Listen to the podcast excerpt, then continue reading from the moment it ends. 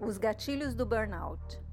De acordo com uma pesquisa de 2017 da ISMA BR, representante da International Stress Management Association, 72% dos brasileiros que estão no mercado de trabalho sofrem alguma sequela ocasionada pelo estresse, e 32% dos mais de 100 milhões de trabalhadores experimentam algum grau de burnout.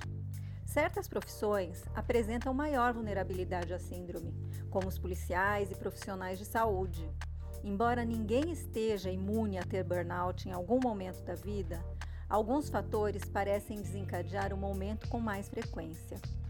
Pressão imaginária. Já sofri por muitas catástrofes em minha vida, a maioria delas nunca aconteceu. Essa célebre frase do escritor norte-americano Mark Twain retrata uma das principais armadilhas do cérebro humano, a antecipação do sofrimento. Sofrer antes da hora por alguma contrariedade futura pode ser considerado um vício mental, provavelmente originado na capacidade do Homo sapiens e alguns outros mamíferos de antever situações de perigo, prevenindo-se. Outras vezes, a pessoa sente a necessidade de ser boa demais ou sofre da chamada síndrome do impostor, em que acredita não ser tão eficiente no que faz quanto os outros pensam e imagina que precisa se esforçar muito para disfarçar isso. Não é preciso ser psicólogo para observar que tal pressão imaginária é uma capciosa armadilha da nossa mente, apresentando problemas que a princípio não têm cabimento. É famoso, aliás, a seguinte frase de Augusto Cury: Somos tão criativos que quando não temos problemas, nós os inventamos. A imaginação em geral pode nos alertar para perigos reais, antecipando-os no horizonte. Porém, quando ela inventa uma pressão inexistente, torna-se capaz de provocar uma autossabotagem. Partilha desequilibrada das tarefas. Quando a carga de trabalho é superior à capacidade de execução, o indivíduo não consegue restaurar o equilíbrio, descansando e investindo em seu crescimento e desenvolvimento profissional. Para retomar e manter uma rotina laboral saudável, é necessária uma constante revisão do planejamento das atividades profissionais, priorizando tarefas e desenvolvendo a capacidade de dizer não, atenuar o perfeccionismo e delegar. Na maioria das empresas, contudo, não há uma partilha sensata dos deveres. Nesse cenário, Líderes incapazes de organizar o trabalho coletivo geram, de um lado, uma estrutura parasitária e, do outro, alguns poucos que se sacrificam e assumem o conjunto centralizado das funções. Perfeccionismo.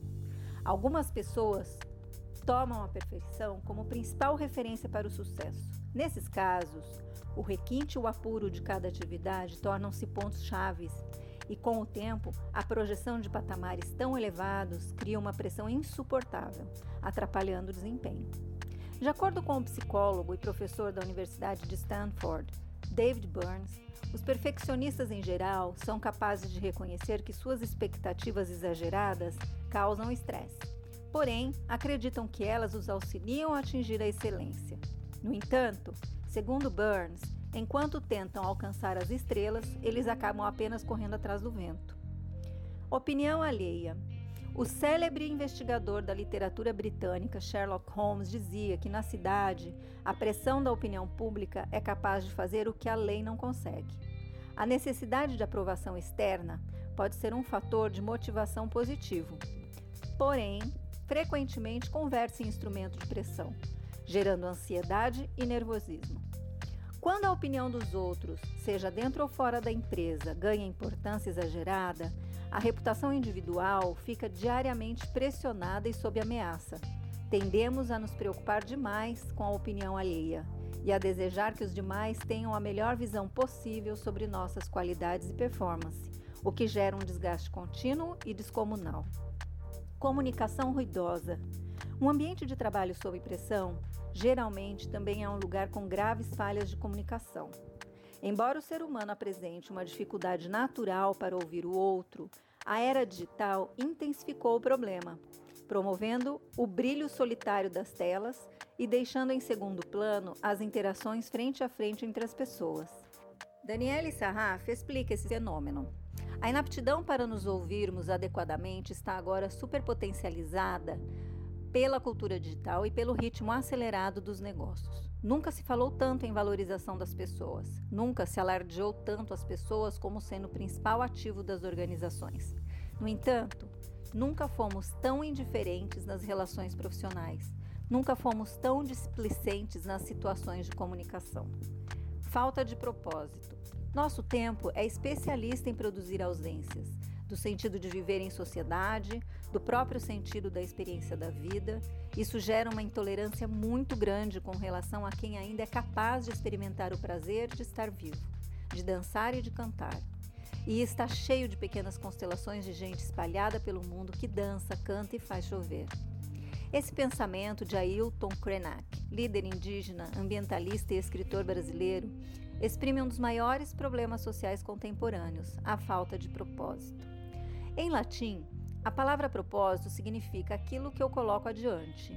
Uma vida com propósito, portanto, é aquela em que o indivíduo sabe os motivos que o levam a fazer o que faz, assim como conhece as razões pelas quais deixa de fazer o que não faz. No meio profissional, a ideia de propósito vem ganhando complexidade e relevância nos últimos anos. E as pessoas cada vez mais buscam satisfação e reconhecimento além do mero ganho salarial. Há algumas décadas atrás, a vida era mais simples e a sobrevivência constituía a grande preocupação da maioria das pessoas, resumida em formar uma família e ter um patrimônio suficiente para deixar alguma herança. Como a sociedade contemporânea é mais individualista, emergiu o conceito de realização pessoal. Em suas traduções do latim e do inglês, a palavra realizar corresponde, respectivamente, a tornar real e dar-se conta, to realize. O ser humano hoje faz questão de ser consciente, de saber para o que serve a atividade que está desempenhando. O trabalho alienado desencadeia uma série de desconfortos nas pessoas, que buscam dar sentido à própria existência e se reconhecer nas tarefas executadas, marcando sua presença no mundo. Pouco senso de comunidade. Quem são os seus colegas de trabalho? Qual é a qualidade das relações que você mantém no escritório? Embora geralmente não seja possível escolher as pessoas com as quais nos relacionamos diariamente no meio profissional, é viável e necessário aprimorar essas interações para minimizar a tensão e criar um ambiente laboral mais leve e saudável. O senso de comunidade corresponde à sensação genuína de conexão e pertencimento a um grupo específico e é extremamente benéfico no contexto organizacional. Por outro lado, uma equipe desunida e conflituosa prejudica o desempenho geral das empresas e facilita o desenvolvimento do burnout entre seus membros. Recompensa insuficiente. Quando a recompensa oferecida não corresponde ao esforço exigido no trabalho, o profissional acaba se sentindo subvalorizado e frustrado. Não sentir-se objeto de gratidão pelo que faz é um mal que acomete várias pessoas nas organizações. E embora o salário seja parte disso, geralmente não é o fator principal.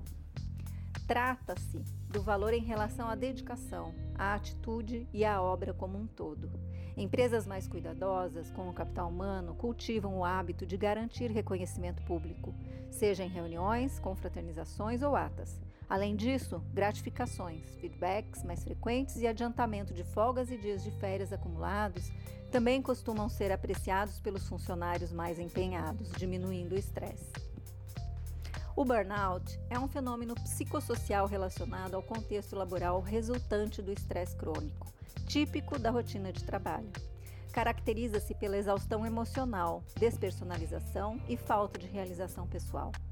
A Felipelli reconhece a importância do bem-estar emocional em todas as atividades profissionais. Por isso, disponibiliza cursos e assessments exclusivos sobre inteligência emocional, desenvolvimento pessoal, desenvolvimento de equipes, liderança, coaching e coaching nas empresas e diversos outros temas. Consulte-nos. Eu sou Gisele Saad, gestora da Rede Felipelli. Acreditamos que compartilhar conhecimento é somar força.